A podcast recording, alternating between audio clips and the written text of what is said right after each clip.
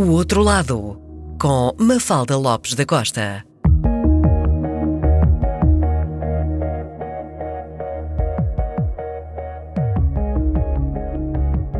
Devemos-lhe a descoberta de autores como José Luís Peixoto, Walter Ugumem ou ainda João Tordo, entre muitos outros. A trabalhar na edição de livros desde 1987, é atualmente responsável editorial do Grupo Leia. Escritora, coautora do Clube das Chaves e com mais de 40 livros publicados na área da literatura juvenil, é igualmente poetisa, conceituada e letrista de grandes vultos da música portuguesa como Carlos do Carmo, António Zambujo, Aldina Duarte ou ainda mais recentemente Salvador Sobral. Este é o outro lado de Maria do Rosário Pedreira. Bem-vinda, Maria do Rosário. A sua primeira incursão na escrita para ser musicada foi com Carlos do Carmo, se não me engano. Como é que surgiu esse convite? Bem, para já, obrigada eu pelo convite para aqui estar. E esse convite surgiu muito naturalmente porque eu conheço o Carlos do Carmo desde que tenho pai cinco anos. O meu pai era amicíssimo da mãe dele, da Lucília do Carmo, grande fadista, e era também padrinho de casamento do Carlos do Carmo. E, portanto, eu estou habituada a ouvir fado e a ver o Carlos desde muito pequena. E um dia mencionou o, o, João Tordo, e eu achei piada porque foi justamente num lançamento de um livro do João Tordo, a que o Carlos foi também por ser amigo do Fernando Tordo e conhecer o João desde pequeno. Encontrámos-nos lá e ele disse que tinha muita vontade de fazer um disco de fado com poetas ditos eruditos, digamos assim, porque já há muito tempo que os poetas não escreviam para fado, toda a gente dizia que a poesia andava muito hermética e, portanto, que não servia para fado, mas ele queria provar que havia poetas contemporâneos que eram perfeitamente capazes de escrever uh, letras para fado. E, portanto, desencaminhou-me nesse dia, como mais tarde desencaminhou o Nuno Júdice, o José Manuel Mendes, o Fernando Pinto Amaral, e, pronto, essa, essa foi a minha primeira incursão na, nas letras de fado. E quando começou a, a tentar escrever uh, esse fado, uh, quais foram assim as dificuldades maiores que encontrou? Bem, a, a primeira dificuldade foi escrever na pele de outra pessoa, porque quando nós escrevemos poesia, eh, sobretudo a minha poesia, que é muito autobiográfica, era uma poesia muito feminina e, portanto, o que aconteceu foi que a primeira letra que eu fiz ao Carlos, ele, ele disse: Ah, eu não posso cantar isto porque isto vê-se perfeitamente que é de uma mulher, portanto, não posso. E aí percebi que nós temos que aprender muito com os intérpretes e que o fado ou, ou qualquer outra canção tem de ser entendida enquanto está a ser cantada e, portanto, tem que ser verdadeira, tem que corresponder àquele intérprete, a letra que escrevemos. E, portanto, a partir daí foi uma questão de aprendizagem.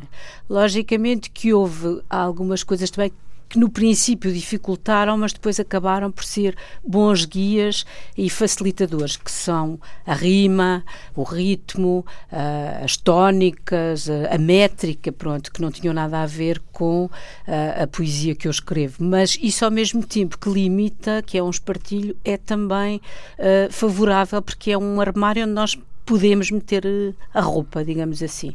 E, portanto, ao princípio pareceu difícil, mas na verdade foi apenas um regresso à poesia que eu escrevia quando era adolescente e que era toda assim de sonetos e, e quadras. no seu blog, Hora Extraordinária, escreveu: No que respeita à poesia, ela, no meu caso, vem quando quer.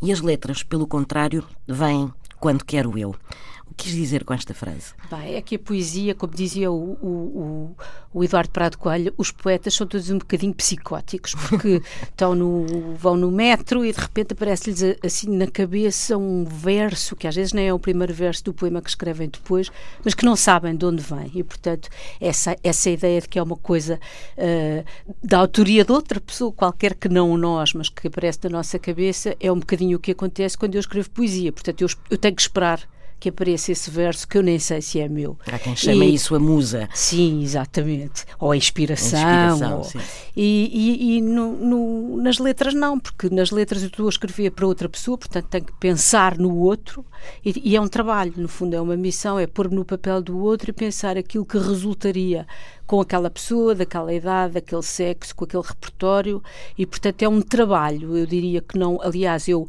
quando reuni a minha poesia, não pus lá as letras, porque eu acho que são coisas inteiramente diferentes e as letras são muito mais uma coisa fabricada do que criação pura e dura. Fabricada em que sentido? No sentido em que, eh, justamente, é pensado, não, não vem lá desse sítio transcendental que nós não sabemos qual é, não aparece. É uma coisa que. Eu, eu costumo escrever letras para pessoas. Eu não escrevo letras ao acaso. Muitas Portanto, vezes tem pego... essas pessoas em Sim, conta. tenho as pessoas em conta, tenho o que elas cantam em conta, tenho muitas vezes, se as conheço bem, até o próprio passado dessas pessoas e a própria vida dessas pessoas, arranjar temas que tenham que ver com essas pessoas para que soem o mais verdadeiros possível quando, quando de facto as pessoas estão a cantar. Muito bem. Vamos ouvir então uh, Pontas Soltas, Carlos do Carmo, com letra de Maria do Rosário Pedreira.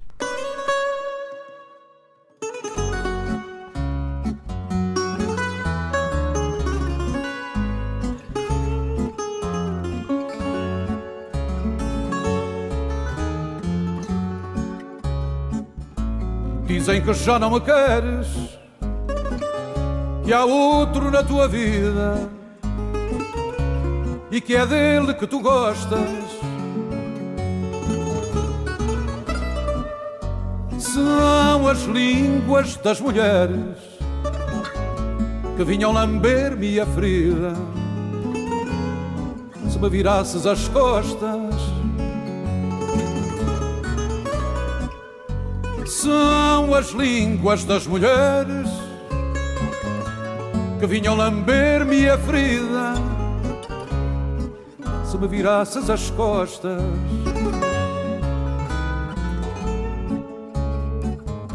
Se eu não levo isso a peito, nem olho para a desdita, como coisa que se veja.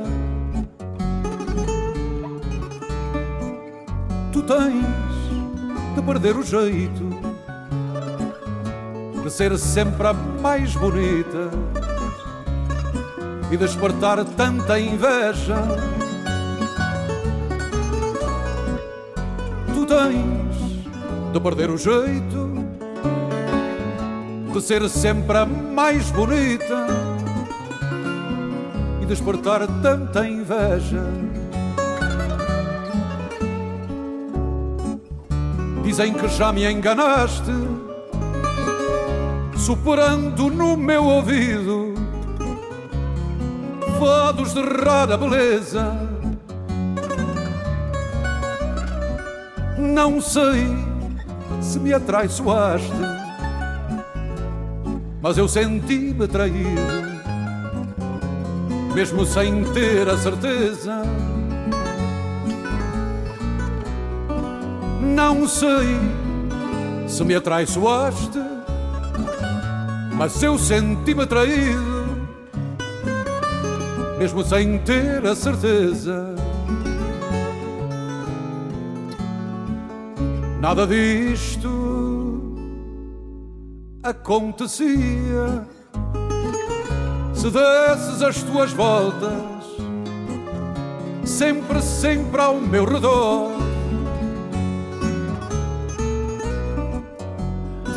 Tens de perder a mania de deixar as pontas soltas na história do nosso amor. Tens de perder a mania de deixar as pontas soltas na história do nosso amor. Passemos então agora à poesia. Dizia que só escreve sobre o amor? Não, não sei se só escreve sobre o amor, mas na verdade eu acho que todos os escritores escrevem sobre dois temas fundamentais, mesmo quando não parece, que são o amor e a morte. E eu acho que não Eros fuja e sim. sim, não fuja à regra e penso que a minha poesia é uma poesia muito assumidamente amorosa, ou seja, uh, não tenta esconder nem escamotear a urgência e a necessidade do amor. Eu acho que todos nós andamos cá nesta vida para sermos amados, não é?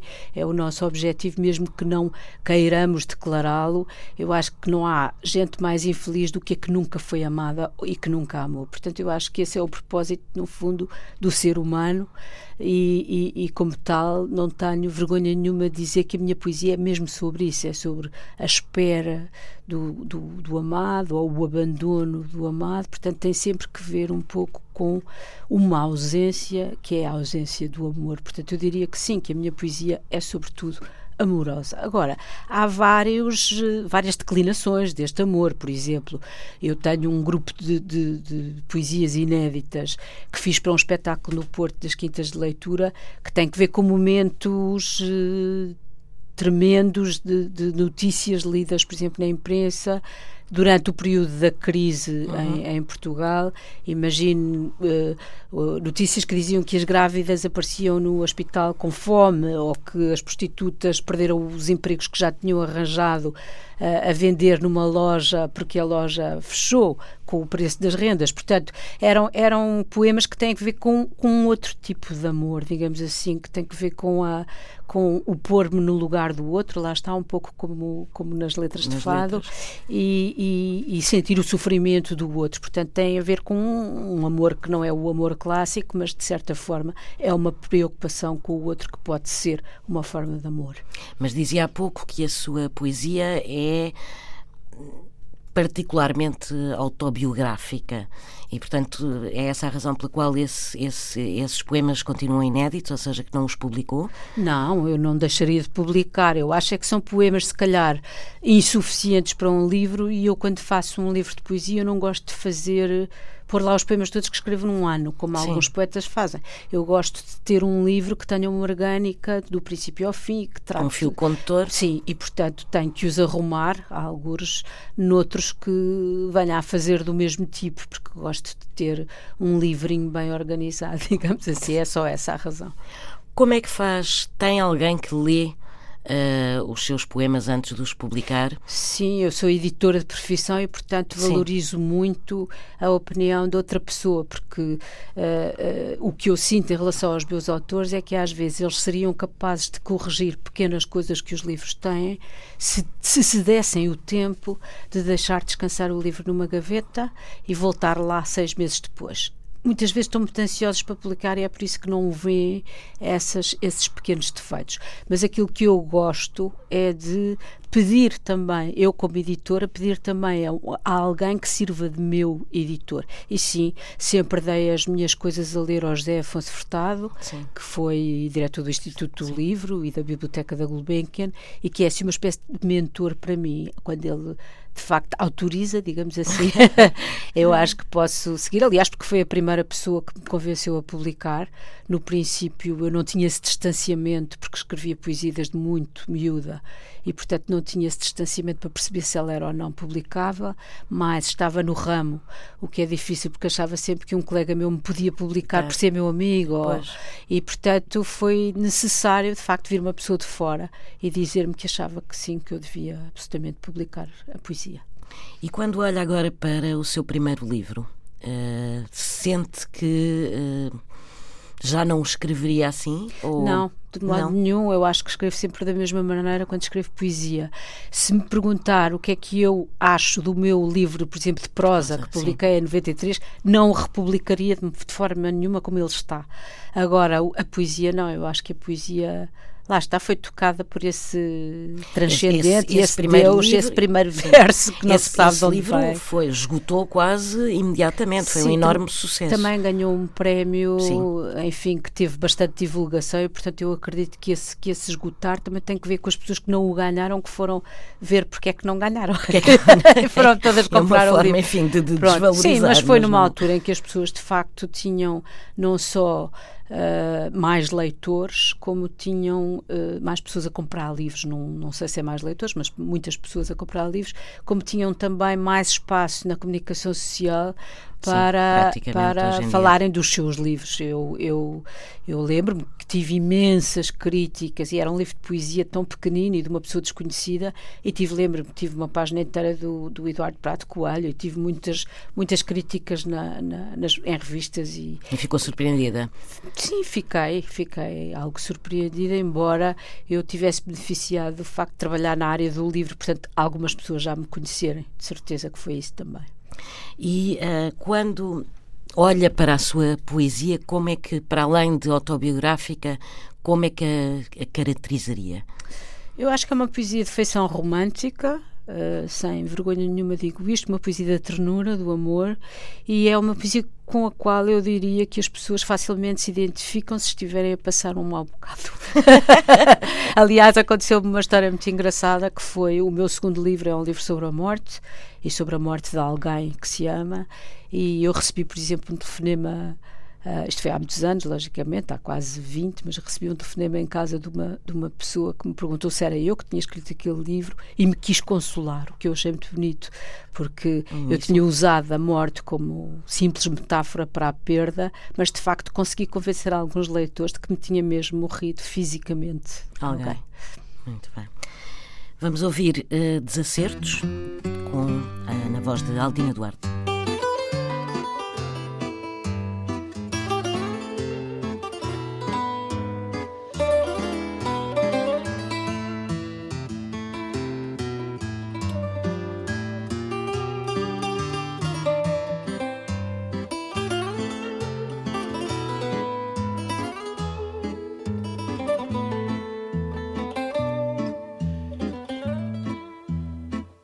Andas tão outro estes dias que dou por mim a cismar que vive ao lado de um estranho. Se chego a rir, desconfias, mas se me dá para chorar, nem queres saber o que tenho. Se chego a rir, desconfias mas se me dá para chorar, nem queres saber o que tenho. Já não sei o que fazer. Se chego tarde, protestas. Se venho cedo, não estás. Ai, quem me dera entender. Porque o que agora contestas mas logo tanto te faz. Ai, quem me der entender, porque o que agora contestas, mais logo tanto te faz. Andas tão longe estes dias que ainda agora pensei fui eu que me Se não estou onde tu querias, basta dizeres-me onde errei e volta a correr para ti. Se não estou onde tu querias, basta dizeres-me onde errei e volta a correr para ti. Não me pesa a culpa, mas se culpada me crês, eu confesso que não fiz e até te peço desculpa, mesmo não tendo de quê, só para te ver mais feliz. E até te peço desculpa mesmo não tendo de quê, só para te ver mais feliz. Vamos falar de Aldina Duarte, que é alguém uh, para quem escreve muito. Uhum. Uh, o que é que a leva a, a ter esta empatia? É só a interpretação da Aldina ou é também a Aldina em si? Porque ela, em termos, enquanto fadista, é uma pessoa muito particular. Sim, ela em termos de, de, de, de fadista é muito particular e em termos de pessoa também é muito particular. É assim, nós, nós geralmente fazemos as nossas amizades durante a adolescência durante o tempo em que estudamos na faculdade e elas duram ou não para o resto da vida. Eu achei que era impossível depois dos 50 anos fazer uma amiga e fiz uma amiga enorme na Aldina Duarte. Porque a Aldina Duarte, para além de ter imensas afinidades comigo, ela é uma grande, grande leitora, uma pessoa que gosta muito de ler, gosta muito de livros e é uma pessoa que, como eu, adora aprender coisas novas e, portanto, aí nós tivemos uma proximidade imensa. Para além disso, é uma pessoa que eu respeito imenso, porque é uma pessoa que, na área do fado, não foi a correr uh, atrás do sucesso fácil, como muitos fadistas da nova geração, que fazem concertos em todo o mundo e são muito famosos, mas deixam o fado para trás e levam baterias e outros instrumentos para cantar o fado, não é? Porque, porque lá fora as pessoas não aguentam, obviamente uh, um espetáculo inteiro de viola e guitarra, não é? E portanto é uma pessoa que eu respeito muito porque é das poucas pessoas que uh, admira a tradição do fado e põe em prática a tradição do fado. A maioria de, de, dos discos da Aldina, quase todos, aliás, exceto este último, são discos com as melodias do fado tradicional, portanto é uma pessoa que sabe muito de fado, que respeita muito o fado e além disso é uma pessoa que dá uma importância à palavra que se calhar outros fadistas não dão tanto, talvez por ser uma grande leitura. E, portanto, para mim é, é, é, muito grato trabalhar para uma pessoa que eu sei que dá valor àquilo que eu escrevo e que mais tem um sentido crítico sobre aquilo que eu escrevo. Ou seja, é uma pessoa que me ensina muito sobre o que é escrever para ser musicado. Eu lembro-me quando comecei uh, a escrever para a Aldina, logo no primeiro disco uh, dela em que trabalhei, eu tinha feito um verso que dizia mostrar-te a rota mais bela e ela imediatamente disse a rota, ai, a rota, eu não vou poder cantar, lamento imenso, mas isso lido uh, é bonito, agora cantado não. E portanto, é uma pessoa que me está sempre a ensinar coisas, está-me sempre, ensinou-me muito sobre o lugar das sílabas tónicas no verso, sobre o que é que, por exemplo, o, o que é que funcionava em termos de quintilhas, não podemos fazer uma, le, uma letra alegre, porque não há melodias com quintilhas Sim. alegres no fado tradicional. Portanto, eu aprendi imenso sobre fado tradicional com ela e tenho o grato prazer de ouvir cantar e perceber cada palavra uhum. do que ela diz. Porque há muitos fadistas, e a Amália, no, nos últimos tempos, sobretudo, era uma dessas fadistas que cantam muito bem, mas não se percebe o que dizem. E eu, como letrista, eu gosto muito que as pessoas percebam, o, o, logicamente, aquilo que eu escrevi. Portanto, prezo muito. O Camané também se percebe lindamente tudo o que, o que canta. Prezo não muito, escreveu ainda para o Camané? Já, já, já, escrevi aqui no último disco dele, uh, que é com o Mário Lajinha. Tenho um. Ele, acho que o disco só tem dois ou três inéditos e um deles é meu, chama-se Rua das Sardinheiras uhum. e é uma, um fato sobre o regresso a um bairro onde se morou e a verificação de que mudou absolutamente tudo. de, tudo aquilo que nos lembrávamos agora é, são ciclovias e trotinetes. no fundo é isto. Fala muito uh, do fado e vê-se que tem efetivamente uma paixão pelo fado. Desde quando é que começou a ouvir fado e a gostar de fado? Desde muito pequena e também porque o meu pai era um grande adepto de fado e escrevia também para fado, embora nunca tenha publicado e nunca tenha sido conhecido porque fazia isso por, por mero prazer mas, uh, mas digamos que desde muito pequena se ouvia fado lá em casa e, e, e lembro-me até de ficar a ver programas de variedades com fado muito miúdo, ou seja, não era resistente ao fado como muitas pessoas da minha geração que já acharam que o fado era uma coisa muito antiga e muito chata Sim. e que, portanto, gostavam mais de música pop. Eu acho que as duas coisas são possíveis, podemos gostar de todos os tipos de música se gostarmos de música e, portanto, para mim o fado foi uma coisa que cresceu comigo. Mas é, é raro alguém muito novo gostar de fado. Eu acho que é raro, mas, mas se uma pessoa cresce a ouvi-lo, naturalmente gostará dele. Eu acho que o próprio Camané uma vez contou numa entrevista que ele que tinha ganho a grande noite do fado pai com 10 anos, desde Sim. pequenino, e até escondia dos colegas que gostava porque tinha vergonha de lhes dizer que gostava. Mas eu acho que todas as pessoas que crescem a ouvir fado e com pessoas que gostam de fado acabam por uh, gostar também. Qual, eh, para além da Aldina, tem assim mais algum fadista ou uma fadista que aprecia em particular? Eu, eu, eu só faço, em geral, fados para pessoas de quem gosto. Porque no princípio, quando eu comecei a fazer, uh, fiz algumas letras para pessoas uh, que não conhecia e, em alguns casos, eu detestei o resultado. Portanto, agora sou mais cuidadosa aí. portanto, gosto de todas as pessoas para quem e também escrevo. é difícil. E escrevo também para pessoas que não são fadistas, porque, embora eu tenha conhecido o António Zambujo, por exemplo, no, no na Casa de Fado, no Senhor Vinho, ele, era, ele cantava no Senhor Vinho uh, e era amigo da Aldina. A verdade é que eh, quando escrevi para ele, eu escrevi uma coisa que não tem nada a ver com o fado, que é o flagrante e, e, que tem que ver com lá está aquela pessoa sedutora, engatatona, com aquele ar de malandro que não tem que nada a ver com os ambus e que não tem nada, a, pronto, não tem a ver com os ambus e não tem a ver com o fado também, não é? Não tem muito a ver com o fado e portanto eu acho que uh, embora tenha crescido a ouvir fado e gosto muito de fado, também gosto de outros tipos de música e também gosto de escrever para, para o Salvador Sobral, que gostei imenso,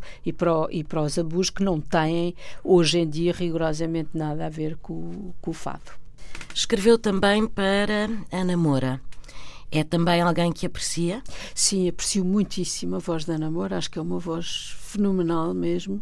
E a Ana Moura, uh, o fado que eu fiz para ela, que até agora foi só um, uh, teve a, a, a, piada de nos Estados Unidos ser uma das canções mais ouvidas da rádio. Eu imagino que pelos imigrantes portugueses Sim. e pelos luso-descendentes, porque uma coisa que o fado tem, que é muito bonita, é onde quer que nós estejamos, o mais longe possível de Portugal, quando ouvimos assim ao longe tocar, o fado bate qualquer coisa. Mesmo as, os portugueses não gostam de fado. Eu, eu, publiquei em tempos um autor, que é o Gonçalves, que viveu muito tempo no Brasil e que não era um apreciador de fado e quando, quando ouvia fado no Brasil, havia aquele chamamento à pátria. Eu acho que esse, que esse fado da namora que eu fiz, que é a Ninharia, tem essa coisa muito forte, porque é um fado muito triste, é um fado de, de ciúme e de traição, mas que eu acho que apelou bastante aos, aos ouvintes luso-descendentes e às pessoas que estavam longe e que fizeram com que essa música fosse uma das mais ouvidas da rádio nos Estados Unidos. Vamos então ouvir Ninharia com Ana Moura.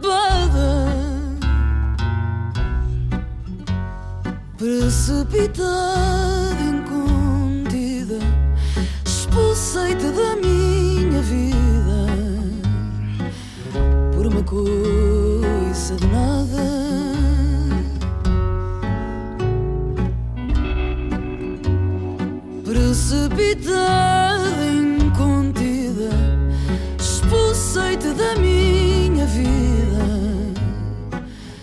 por uma coisa de nada.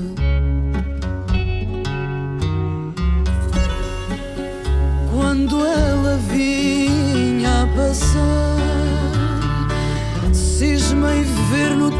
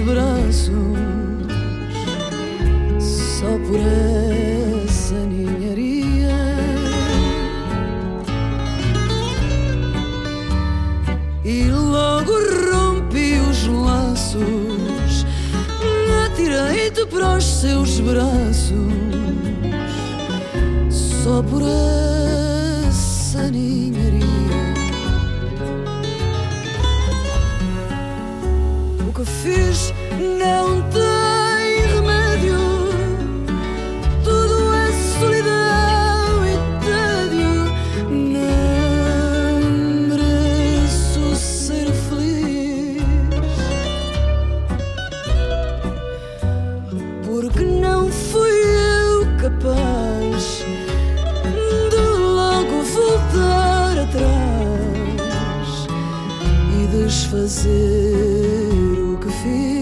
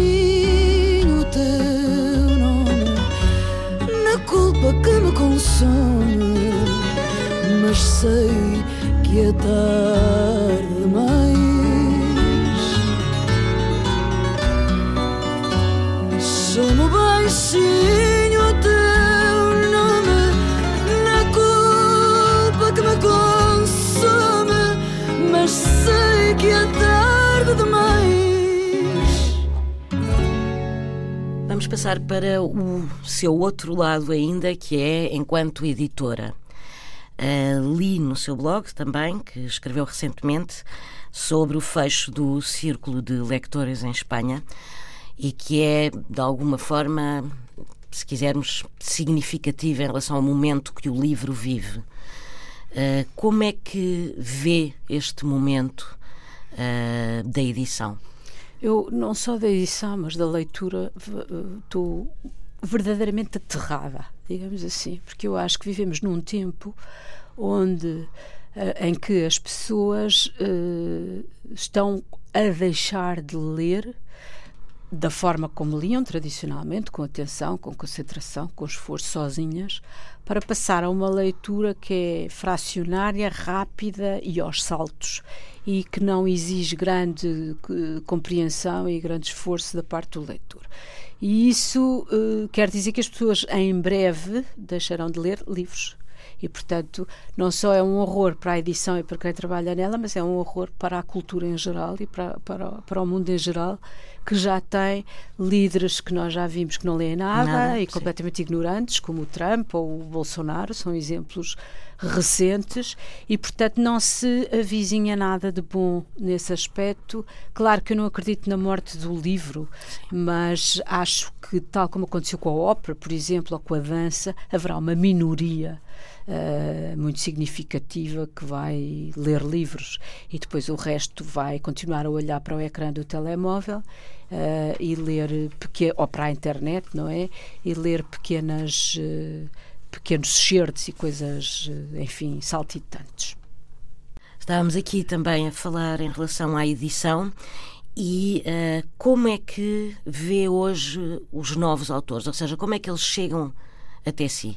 Olha, a, apesar de eu ter dito isto mesmo agora, que, que acho que se vai ler cada vez menos, uh, lembro-me que uma vez na, na, nas correntes descritas na Pova de Varzim, ainda era viva a Agostina, estava bem de saúde, Uh, alguém lhe disse: ah, as pessoas hoje leem menos, a juventude está, está a ficar um bocado aparvalhada com as novas tecnologias, então e o que é que espera no futuro para os seus livros? E ela fez uma pausa e disse: haverá sempre aberrações. e de facto, se essa minoria que eu falei há pouco, de facto, não sei se vão ser aberrações, mas uh, contamos com elas e, portanto, da mesma forma que esses leitores serão as aberrações uh, para a Agostina, eu acho que nós vamos ter essas aberrações na literatura para os escritores também e os jovens escritores estão, estão por aí, recomendam-se. Não sei se eles farão o mesmo que o Camané fazia com os amigos a esconder que cantava ao fado ou que gostava de fado, se calhar eles também vão esconder, esconder por aí que gostam de literatura e que leem livros. Mas a verdade é que mesmo muito jovens se encontram muito bons autores hoje em Portugal, quer na área da poesia, quer na área do romance. Eu trabalho sobretudo com ficção e, portanto, cada vez os apanho mais velhos, ou seja, muito novos, já são difíceis de encontrar. Mas posso dar-lhe como exemplo uma pessoa em quem eu aposto muito para o futuro, que é o Afonso Reis Cabral, Sim. que é o meu autor mais jovem, que ganhou o Prémio Leia com 24 anos, novíssimo, e que já teve um segundo romance ganhou o Prémio Literário José Saramago. Portanto, eu acho que vai haver sempre pessoas como ele, jovens com qualidade a escrever, e espero que eh, haja leitores para elas, porque eu acho que o problema é serem mesmo muito poucos os leitores que nós esperamos nas, hum, para a literatura, porque há leitores para outras coisas, mas para a literatura são poucos. Aliás, eu muito recentemente vi uma notícia no The Guardian que em 10 anos fecharam 800 bibliotecas no Reino Unido. Ora, o Reino Unido era um, era um, um mercado que nós tínhamos como aquilo a que almejávamos, não era? Era o sim. exemplo que nós gostaríamos de alcançar. E, portanto, se nós tivemos 48 anos de analfabetos em Portugal e nunca nos refizemos disso, uhum. imagino que se o Reino Unido perde 800 bibliotecas, nós nunca vamos ter, uh, de facto, hábitos de leitura enraizados em Portugal. E, portanto, isso preocupa-me muito, até porque as mentalidades serão diferentes e porque é muito mais fácil a um ditador dominar uma população iletrada e ignorante do que pessoas informadas e cultas.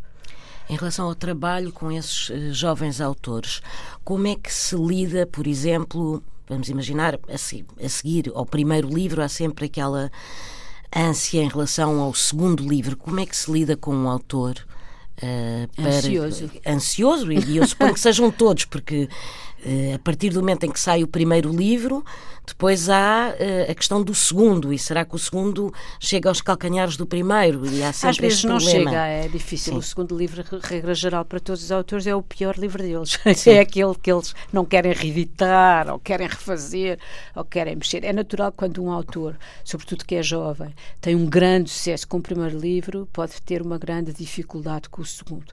Mas pode passar para o terceiro sem passar pelo segundo. A mim aconteceu, por exemplo, com autores que já tinham um livro uh, escrito até meio, mas estavam altamente deprimidos, de repente, porque não estavam a conseguir fazer o que tinham feito da primeira vez, uh, puseram de lado e começaram um terceiro, e, e, esse passou a ser, no fundo, o segundo o publicado, segundo. embora não seja o segundo livro que eles escreveram. E isso resultou, porque melhoraram depois o terceiro.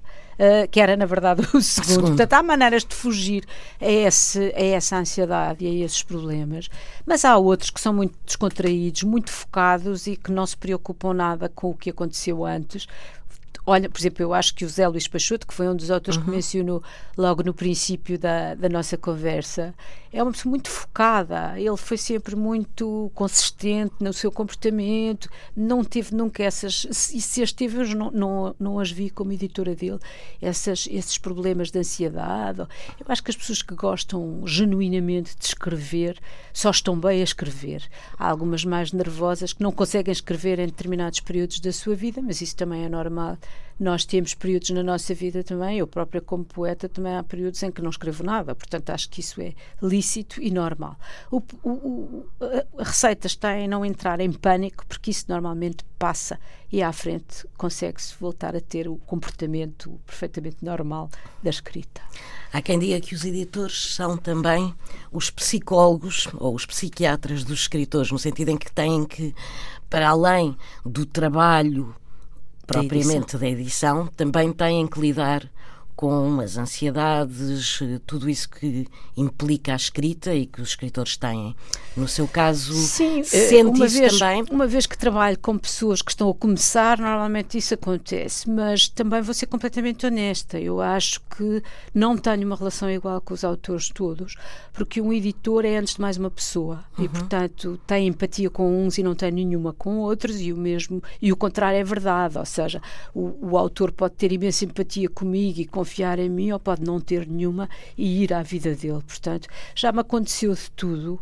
Uh, já fui, de facto, psicóloga de muitos autores, no sentido de lhes dar apoio até em questões que não tinham nada a ver com, com, a, com a escrita, mas também já tive relações más e frias e distantes com outros autores com quem nunca me consegui relacionar para além da. Independentemente da, da edição que sim, tem que fazer. Hum, para além da profissão, nunca fui capaz de, de, de avançar aquele passo e eles provavelmente também não. Portanto, Uh, dá para tudo e eu penso que uh, uh, tenho também uma experiência que já me permite uhum. uh, aceitar como normais certos comportamentos ególatras ou epigronais ou enfim, há de tudo, não é? E portanto, eu, eu, e os próprios autores também muitas vezes que me conhecem bem também reagem mal num primeiro momento, porque eu sou um bocadinho bruta, mas acho que um editor tem que ser bruto, tem que dizer o que é que não está bem, não deve estar com paninhos quentes Sim. e, portanto, às vezes são um bocadinho brutas. Já uma vez houve um autor que eu aprecio imenso e que acho que é excelente, que é o João Ricardo Pedro, que me disse: Tu nunca me disseste bem de um livro meu. e eu adoro o que ele escreve, mas uh, realmente estou tão preocupada sempre em, em que seja perfeito que se calhar não tiro um bocadinho de tempo para dizer adorei e devia fazer isso mais vezes. Mas eu acho que sou mais uh, uma, uma mãe chata do que uma psicóloga, se calhar. Outra das suas facetas é escrever livros, a literatura juvenil, se quisermos, não é infanto-juvenil, é mesmo juvenil. É, nesse sentido, não edita uh, livros uh, de literatura juvenil, pois não? Não, não edito nem poesia, que é uma coisa que Sim. eu escrevo, nem literatura juvenil. Não, é uma Mas é por escrever? Uh, não, não. Eu, eu, às vezes edito livros infantis, por exemplo, de autores que eu publico no romance, na área do romance, porque não faz muito sentido um autor que escreve para ambos os públicos ter um editor para cada coisa. Portanto, claro. eu publico vários livros infantis de autores meus que publico, dos quais publico também romances. Agora, eu não sou uma editora infantil infantil, porque, não, enfim, há editores infantis no grupo Leia portanto, não faria nenhum sentido eu ter ido para essa área. Depois, aquilo que me apaixona na profissão, de facto, é a ficção para adultos, portanto, não faria muito sentido eu ir trabalhar no segmento infantil se aquilo que eu gosto de fazer é trabalhar com, com, com jovens ficcionistas e, portanto, eu penso que iria ser uma editora menos feliz se fizesse literatura infantil. Depois também, porque a minha literatura infantil, a que eu escrevia, infantil-juvenil, teve sempre um propósito que era fazer leitores. Eu não quis nunca com os meus livros uh, juvenis uh, fazer literatura. Não. Uhum. Os meus livros juvenis são relativamente pobres, literariamente, simples, e aquilo que eu tentei foi trazer leitores. Uh, para seja, o futuro, no fundo. Para o futuro. Não, não, foi com, não foi como a Sofia, digamos assim, que escreveu livros maravilhosos para, mim, para crianças. Portanto, também aí eu não teria. Mas tinha uh, prazer em escrever aqueles livros. Não, claro que tenho, que... claro que tinha prazer, e são 40, portanto sim, não se escreve sim. 40 livros assim se não se gostar, se não, não se é? eu não sou é masoquista a esse ponto. Mas esse não era o propósito. O propósito era de facto trazer gente para a literatura e, portanto, quando os escrevo, escrevo, mas quando não os estou a escrever, escrever, prefiro estar a ler livros para adultos. Para adultos. Assim.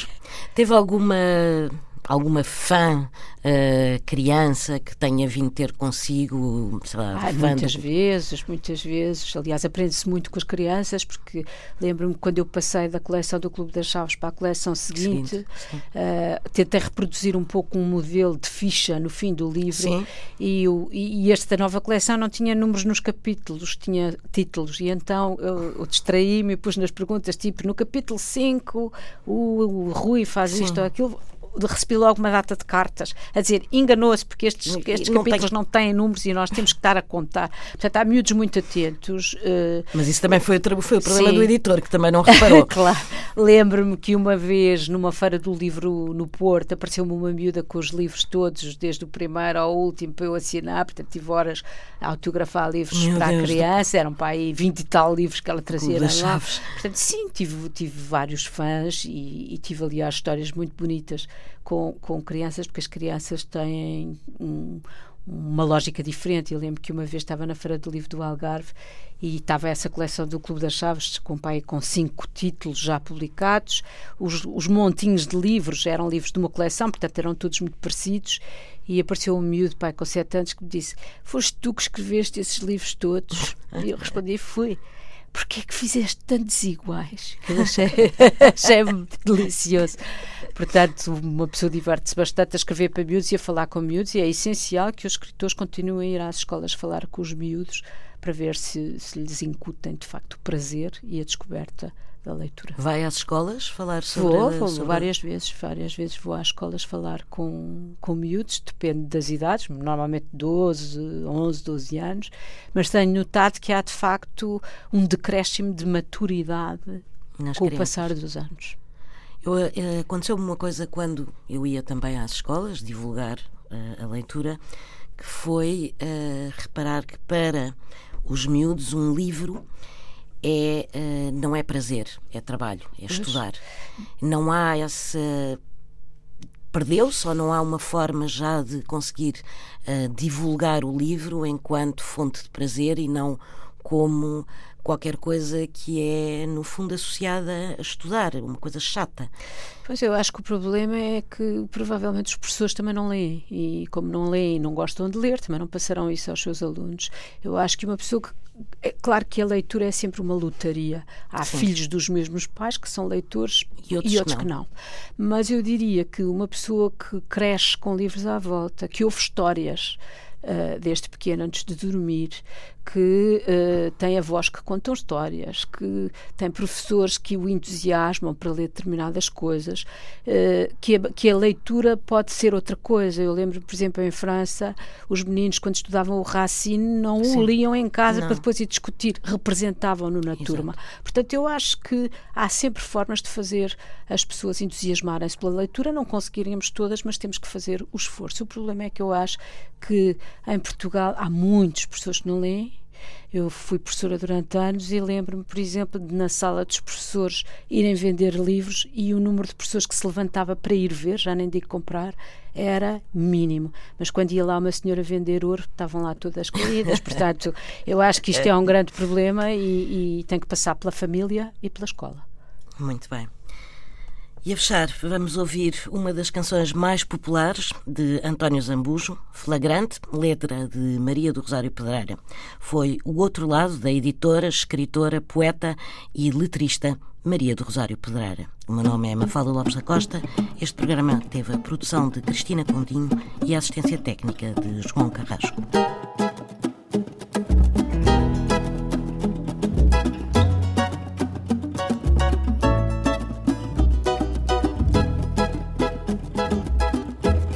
Bem te avisei, meu amor, que não podia dar certo e era coisa de evitar. Como eu devias supor que com gente ali tão perto alguém fosse reparar.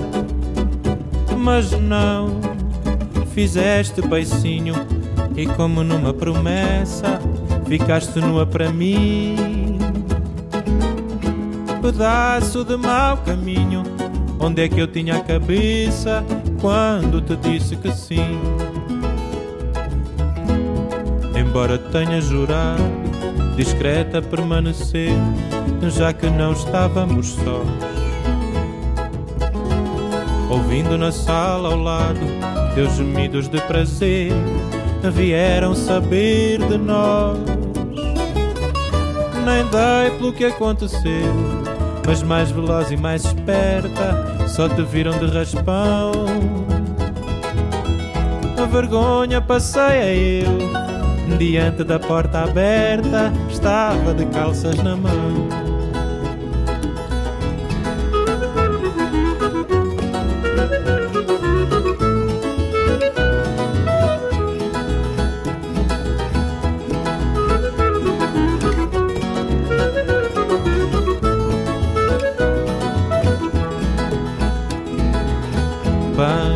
Avisei, meu amor, que não podia dar certo e era coisa de evitar.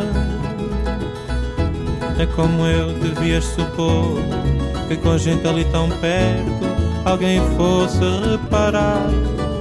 Mas não, fizeste beicinho e como numa promessa ficaste nua para mim.